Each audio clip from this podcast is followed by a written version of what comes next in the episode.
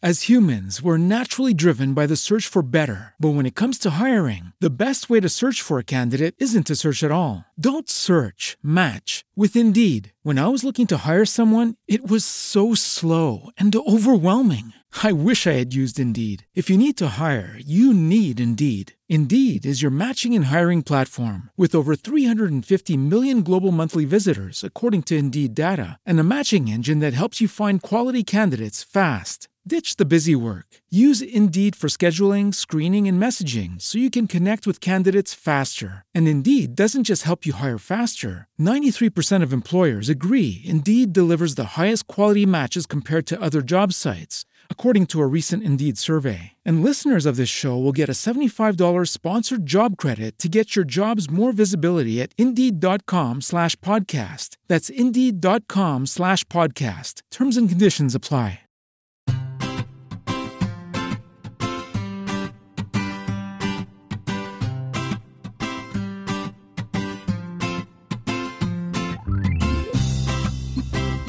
Bienvenidos al capítulo 120 de Perspectiva, un podcast de Milcar FM donde analizamos cada semana todas las decisiones y estrategias de las empresas que nos rodean.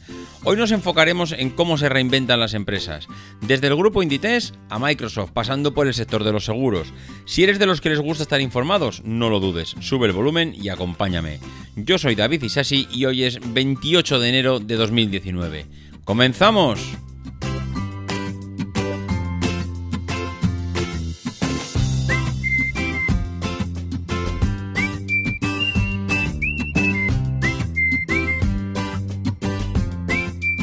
Muy buenas a todos, ¿cómo estamos? Pues otra semanita más que estamos ya por aquí. Y sin que nos estemos dando cuenta, el mes de enero está casi visto para sentencia. Lo digo para aquellos que han guardado ya las cosas de Navidad, los árboles, los belenes. Yo no lo guardaría mucho más, ¿eh? Yo casi iría pensando en ir sacándolo. Porque sí, es la realidad. El año se pasa volando. Y tenemos la Semana Santa a la, buena a la vuelta de la esquina. Sí, sí, ya lo sé, mi mujer me lo dice. No seas, no seas tan eh, ansias, que eres un ansias, que acabamos de empezar el año y ya estás diciendo que dónde vamos con los eh, adornos navideños, que no los guardemos mucho. Pero bueno, yo soy así. Y como soy así, pues hoy toca un mix de noticias, pero un mix de noticias que mm, lo he querido enfocar, bueno, lo he querido porque ha coincidido así, la verdad, pero bueno, me ha venido bien para aglutinar aquellas noticias que tienen que ver con la reinvención, con reinventarse, con darle un giro a la empresa. En unas ocasiones puede ser mayor, en unas ocasiones puede ser más pequeño, pero sí que es cierto que todas las empresas están en, un, en una continua búsqueda del futuro, de ese lugar donde hay que llegar, pero que nadie sabe cómo llegar, nadie sabe si hay que mantener el modelo de negocio actual, nadie sabe si hay que cambiar los productos, nadie sabe si hay que cambiar la estrategia, mm, el marketing, la forma de, de atacar el mercado. Bueno, hay mil historias que tenemos que reenfocar continuamente cuando estamos en una empresa. Y en este caso, pues hay eh, tres noticias que la verdad es que me han venido bastante bien para comentar en el podcast de hoy. La primera de todas es que nuestro querido CEO de Microsoft, Satya Nadella, es eh, para mí un auténtico crack. Es desde luego el causante de que Microsoft haya dado un giro de timón bestial en, tanto en su estrategia como en la limpieza de cara que ha tenido la empresa, en seriedad, en las formas, en, todo. O sea, es, es increíble como un CEO puede transformar tanto cuando normalmente los CEOs suelen estar en la parte más no sé, iba a decir, la parte trasera de la empresa. no suelen, bueno, para ser, para ser realistas, los CEOs de las empresas tecnológicas es verdad que suelen estar más en la palestra, suelen ser más conocidos que cualquier presidente de cualquier otra de cualquier otra empresa que normalmente nadie los conoce, trabajan un poco en la sombra, tienen su consejo de dirección, pero no están en el día a día en los periódicos. En cambio, los presidentes de las tecnológicas es verdad que sí que lo están y, bueno, cuando no es por una cosa es por otra, para lo bueno y para lo malo.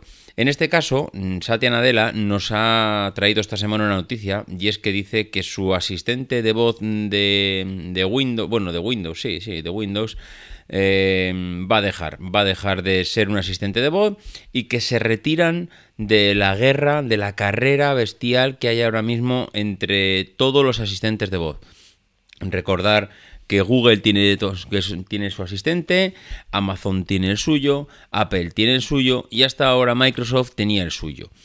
Y decimos hasta ahora porque mm, el señor Nadella nos decía esta semana que no entienden, o desde luego, a ver, no entienden. Yo creo que al igual que hicieron con, con la división de Windows Mobile, creo que se retiran de la carrera porque se han dado cuenta que no están bien posicionados. En estos casos, no estar, eh, no estar bien posicionados normalmente suele ser eh, o suele significar ir a remolque de todo. Ya les pasó con su sistema operativo de los móviles, intentaron poner toda la carne en el asador, pero con el tema de las aplicaciones, mm, pues los desarrolladores no siguieron la estela, las empresas tampoco siguieron la estela, eh, tanto Apple como Samsung como con sus teléfonos, como Google con Android, pues estaban comiendo toda la parte de pastel y este hombre pues tenía dos opciones. O pulirse todos los miles de millones de dólares que le iba a costar intentar recuperar ese tanto por ciento de cuota de mercado, o directamente hacer lo que hizo, que es decir, bueno, dejemos esto a los demás, no vamos a llegar al nivel que están los otros, pero lo que sí que vamos a hacer es colarnos dentro de ellos con nuestras aplicaciones y nuestros servicios. Y eso es lo que hicieron y eso les sirvió de maravilla. Y se ve que eso que tanto les funcionó, pues lo quiere volver a replicar con Cortana, el que hasta ahora era asistente de voz me parece una estrategia inteligente porque no lo elimina. En este caso lo que hace es ponerlo a disposición de los demás como un plugin que pueda utilizarse por el resto de asistentes personales. Es decir, si yo ahora mismo Cortana significaba un, y me lo estoy inventando, 10% de cuota de mercado y me iba a pegar por llegar a un 15%, pues eh, paso de perder todas las energías en esto y lo que hago es intentar inocular Cortana en todos aquellos eh, asistentes virtuales que hay ahora mismo, es decir, en, Amazon, en Google y en Apple. Eh, ¿Qué funciones le dará? Pues yo creo que eso es lo que ahora mismo está por ver. O sea, está por ver cómo puede eh, Cortana ser un plugin de, de Alexa, por ejemplo. no, no sabría, yo ahora mismo no, no tengo idea, pero yo estoy convencido que ellos sí lo saben. Ellos saben qué tipo de servicio va a poder utilizar Alexa de Cortana para que la gente se instale Cortana como plugin del resto de asistentes virtuales. En el momento que consigan instalarse Cortana o que la gente se instale Cortana, lo mismo que se instala el Windows en un Mac o en un o, el, sea, el Windows en un el Office en un Mac o en Office en otro sistema operativo eh, en los en no sé en un Android en un Linux no sé ahora mismo ni, bueno, un Linux me extraña por ser software libre. Pero me refiero a que si tú tienes tu eh, si tú tienes eh, tu producto que apenas va a convertirse en un, algo residual con su 10, 15, 20% de cuota de mercado, bueno, si fuese un 20 ni tan mal, pero yo creo que con Cortana no iban a llegar ni a, esa cuota de mercado visto el éxito que ha tenido eh, Amazon con su asistente estas navidades. Pero si al final mm, ves que no vas a ser alguien eh, importante dentro del sector, con esta nueva estrategia de colarse dentro de las entrañas de todos los asistentes virtuales, pues es posible que acaben repitiendo la misma estrategia que hicieron con el Office. A mí este hombre me tiene alucinado. Me encanta eh, que tome decisiones, me encanta que sean decisiones valientes, me encanta que sea capaz de dar una imagen de Microsoft que desde luego hasta ahora mm, no era en los últimos años la que se merecía la empresa y que Balmer había conseguido prácticamente eh, pues bueno dejar a la altura del betún.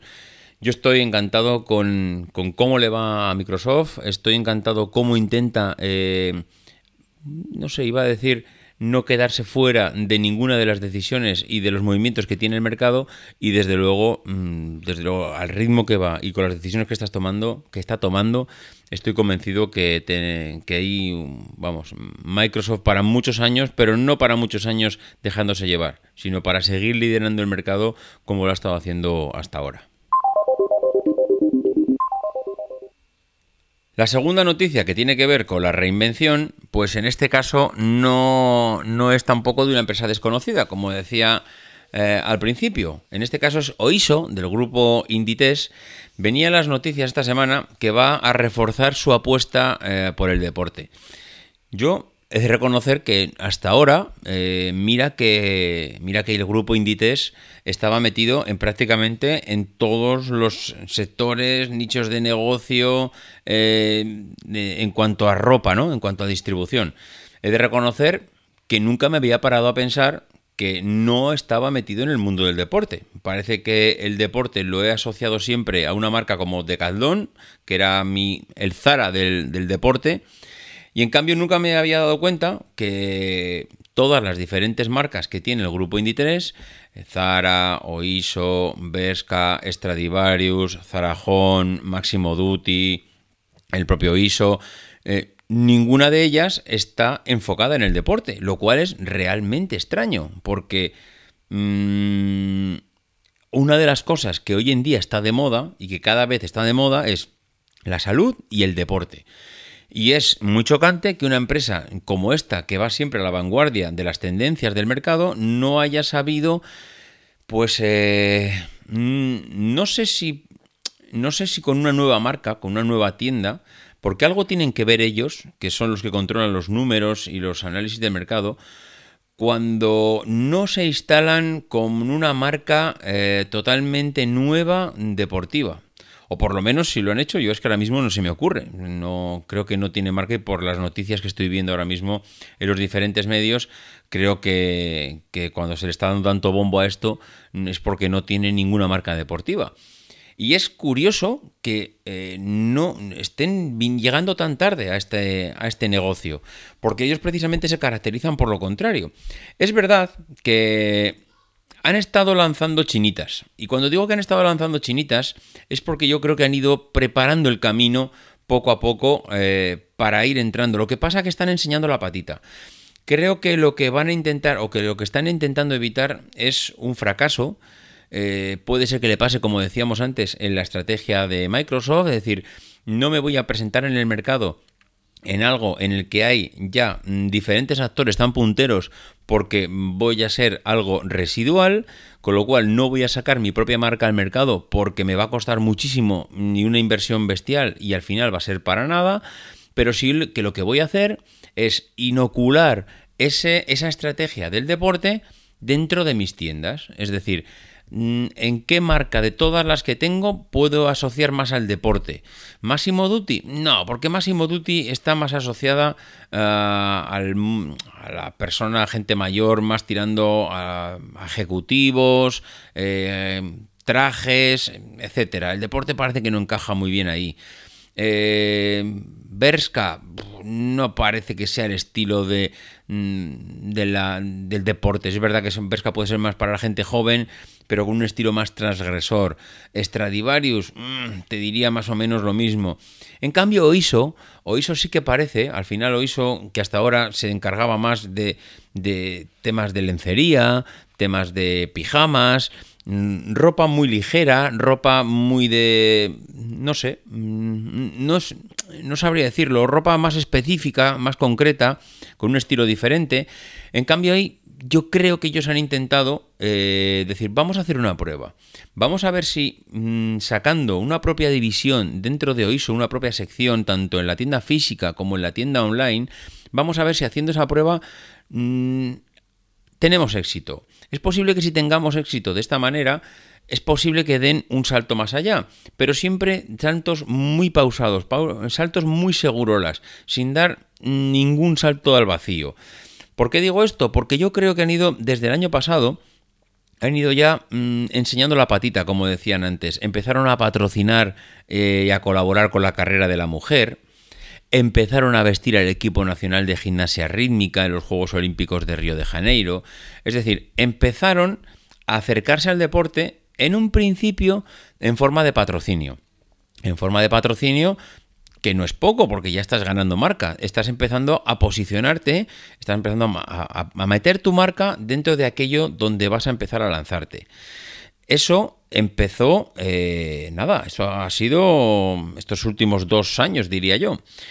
¿Qué es lo que hicieron también en el año pasado? Bueno, pues hicieron una apuesta de innovación que, le, que es como le llamaron ellos, que era un gimnasio itinerante, el OISO Sport Hub, que esto recorrió Barcelona, recorrió Madrid, recorrió Moscú, recorrió Estambul y recorrió Milán. Esto era eh, pues un gimnasio itinerante. Nunca, nunca las palabras han definido eh, mejor lo que realmente hacía esto. Hacían clases al aire libre pues de, de yoga, hacían otro tipo de actividades, pero nuevamente volvían a asociar As humans, we're naturally driven by the search for better. But when it comes to hiring, the best way to search for a candidate isn't to search at all. Don't search, match with Indeed. When I was looking to hire someone, it was so slow and overwhelming. I wish I had used Indeed. If you need to hire, you need Indeed. Indeed is your matching and hiring platform with over 350 million global monthly visitors, according to Indeed data, and a matching engine that helps you find quality candidates fast. Ditch the busy work. Use Indeed for scheduling, screening, and messaging so you can connect with candidates faster. And Indeed doesn't just help you hire faster. 93% of employers agree Indeed delivers the highest quality matches compared to other job sites, according to a recent Indeed survey. And listeners of this show will get a $75 sponsored job credit to get your jobs more visibility at Indeed.com slash podcast. That's Indeed.com slash podcast. Terms and conditions apply. La marca Oiso, de hecho el gimnasio se llamaba así, eh, Oiso Sport Hub, eh, con mm, el deporte. Nuevamente, para intentar poco a poco que la gente vaya asociando que Oiso no solo es lencería y pijamas, sino que también la marca Oiso está asociada con el deporte. Hombre, es posible que ellos hayan podido, viendo los resultados de la marca, de, las tiendas de Oiso, es posible que igual hayan detectado una bajada en las ventas de esas tiendas. También es verdad porque Oiso vende lencería, vende pijamas, pero ¿qué otra gran, mm, iba a decir multinacional, le puede hacer competencia a Oiso? Primark. Primar vende también lencería, vende también pijamas y vende ropa pues de estar por casa. Entonces, claro, al precio que lo vende Primar es imposible competir. Eh, Oiso tiene 666 tiendas repartidas en 50 países por todo el mundo. Es decir, mm, ojo si te bajan las ventas. Si te están bajando las ventas de tiendas como Oiso, son cosas muy serias. No es un par de tiendas que cierras en el barrio de al lado. No, no. Eh, si te bajan las tiendas de de Oiso, o sea, si te baja las tiendas, te baja las ventas de unas tiendas como Oiso, estás eh, empezando a tener un problema que tienes que compensar de alguna manera. ¿Cómo lo compensarías? Pues una manera de compensarlo es metiendo esta división deportiva que parece ser que quiere empezar a hacerle eh, sombra, que esto es mucho decir, a las tiendas de Nike, de Adidas, eh, las de Under Armour, bueno, mm, eh, los demás también parece que lo están intentando. HM, Desigual, Mango, parece que están intentando plantar cara también a estos grandes del deporte, a los Nike, Adidas y compañía. Y claro, no es fácil. Una manera que lo está haciendo Inditex, pues es como estábamos diciendo ahora, meterse poquito a poco, poquito a poco, poquito a poco, pero mm, no meterse como una tienda nueva, sino meterse como una nueva implantación, de tal manera que podrían compensar la reducción de ventas que están teniendo o que pueden tener las tiendas de Oiso por la competencia tan bestial que le está haciendo Primar, de tal manera meten, le influ... iba a decir, le info... No, no me sale la palabra. Bueno, le meten un poco más de caña a la tienda, le eh, insuflan, no me salía, insuflan un poquito más de, digamos, de recorrido, de portfolio, de catálogo para intentar recuperar esas ventas y eh, de esta manera, pues bueno, eh, parece que no, pero es, es una salida a, esas dos cuestiones. Por un lado, recuperar unas ventas que han podido perder y por otro lado, meterse en un sector que hasta ahora prácticamente no tenían explotado. Y el último sector, en este caso no es empresa, sino sector, que está planteando también una pequeña reinvención, es el sector de los seguros. El sector de los seguros es, eh, o viene siendo, desde, bueno, históricamente, no desde un año concreto, pero viene siendo un sector, pues muy clásico. Es un sector en el que prácticamente no había reinvención, donde estaba todo meridianamente claro qué papel jugaba cada uno, donde básicamente eh, lo único que había en ciernes era pues las primas, eh, saber el precio, la antigüedad que tenías en un determinado seguro, eh, poder rascar algo con la competencia, pero básicamente mm, basándose en el precio, quitándole margen a, la propia empresa y, y, poco más. El sector del seguro no se ha distinguido siempre por grandes innovaciones. Pero ahora eh, yo creo que se están dando cuenta que están ante un reto bastante diferente. El sector del seguro eh, está ahora mismo, mm, no sé si en un punto de inflexión, pero sí que mm, ahora mismo en todas las reuniones, todas las convenciones que tienen ellos, todos esos, bueno, eh, iba a decir... Mm, reuniones del sector donde prácticamente hablan qué es, cómo lo ven, qué es lo que le está impactando, eh, cómo ven el futuro, pues se están dando cuenta que tienen un reto por delante muy importante y sobre todo porque hay aspectos en los que les da en plena línea de flotación. Por ejemplo, el tema de los coches. El tema de los coches eh, es una amenaza muy seria para ellos, porque a medida que se vaya implantando el coche autónomo, los seguros eh, van a ir viendo cómo eh, el coche autónomo pues va a ir transportando, va a ir moviendo personas eh, de un sitio a otro mm, cada vez más. Eso va a significar que cada vez menos gente va a empezar a utilizar los coches y no los coches, su propio coche, es decir, la gente va a dejar de utilizar su propio coche y va a empezar a utilizar más y esto no estoy hablando de, este año ni del que viene, pero ellos lo están viendo venir y hacen bien en prepararse, están viendo como si ahora eh, la parte de seguros de los coches es una parte muy importante del pastel, pues que cada vez que el coche autónomo se empiece a instaurar cada vez más entre nosotros, pues tenemos un problema. Señores, Houston hay un problema, porque nuestra cuenta de resultados va a empezar a resentirse por este lado. Y esto es importante, es importante porque lo tienen detectado. No es algo que les vaya a pillar de sorpresa, creo que es algo que ya lo van a venir, lo van viendo venir, están viendo la pelota que se viene acercando desde el horizonte.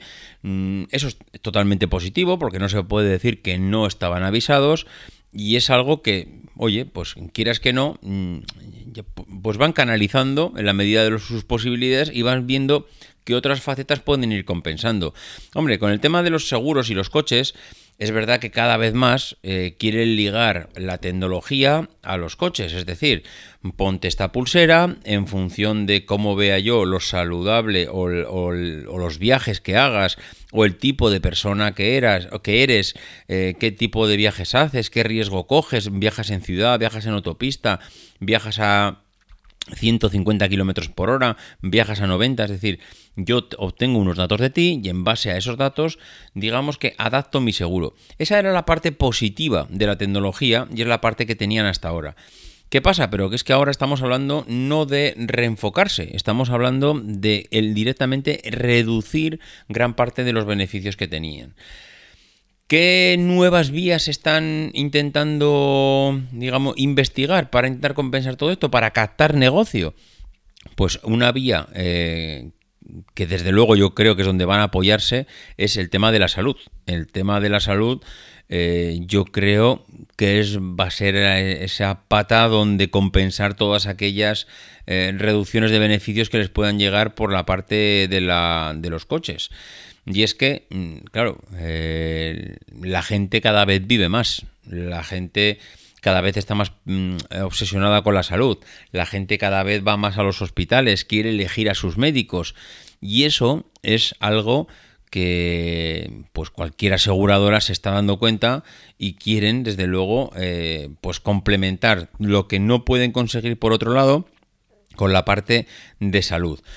Esto no es fácil porque realmente hacer ese trasvase de beneficios de un sitio a otro no es fácil, pero lo van a tener que hacer. Eh, yo creo van a tener que ir personalizando las tarifas, tienen que ir intentando buscar complementos a las nuevas necesidades de las personas y, sobre todo todo aquello relacionado con la salud y desde luego intentar pues eh, estar muy atentos a todos esos temas emergentes que van a ir eh, resurgiendo en la sociedad. Mm, no sé, ahora mismo no quiero dar ejemplos, pero asociados a la salud hay mil cosas, pero mil cosas asociadas a la salud.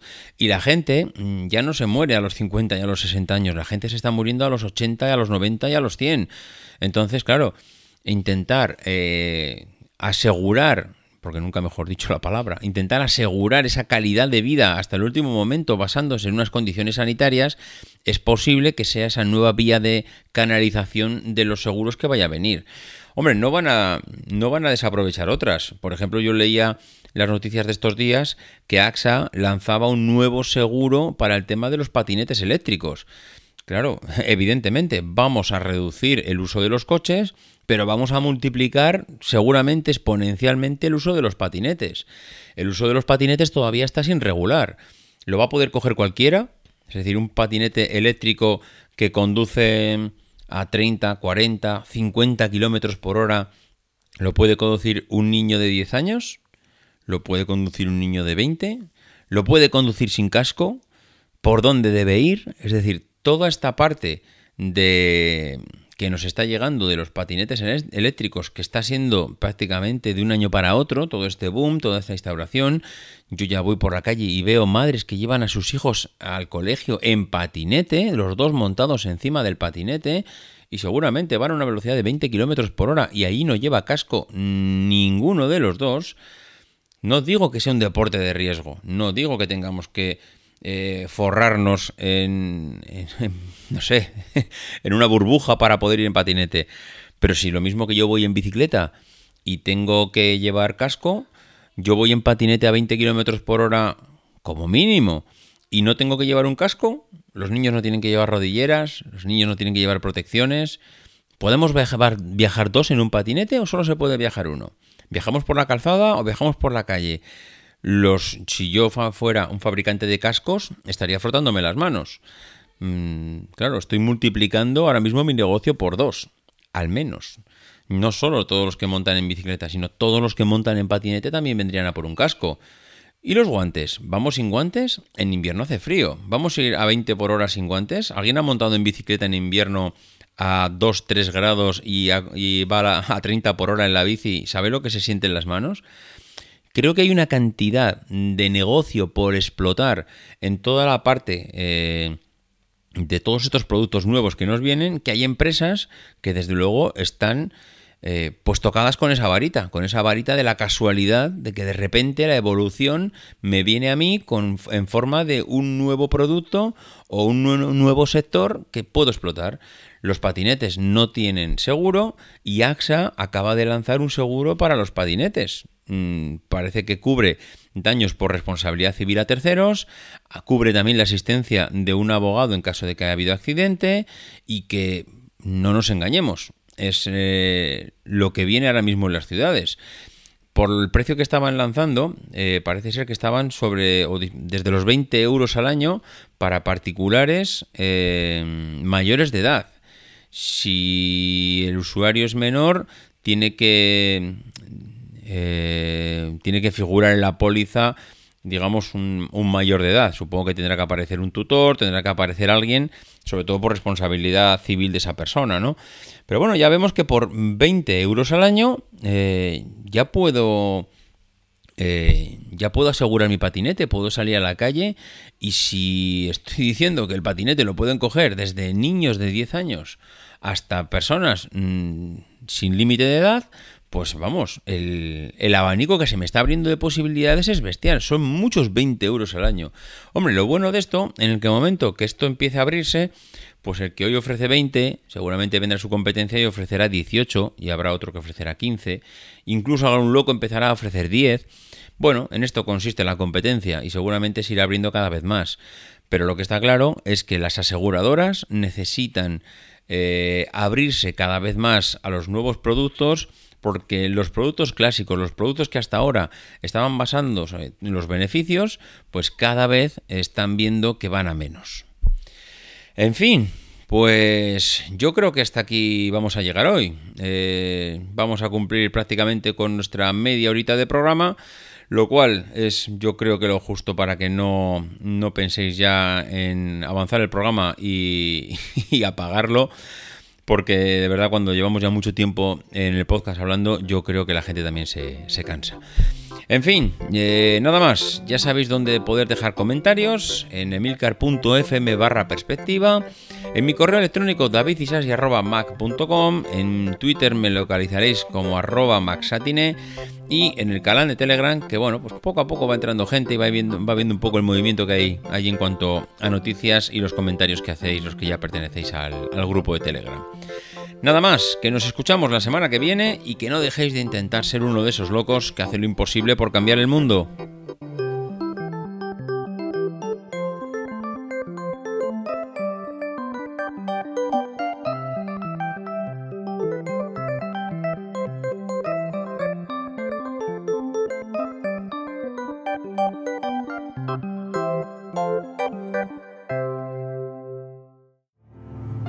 Because the people who are crazy enough to think they can change the world are the ones who do.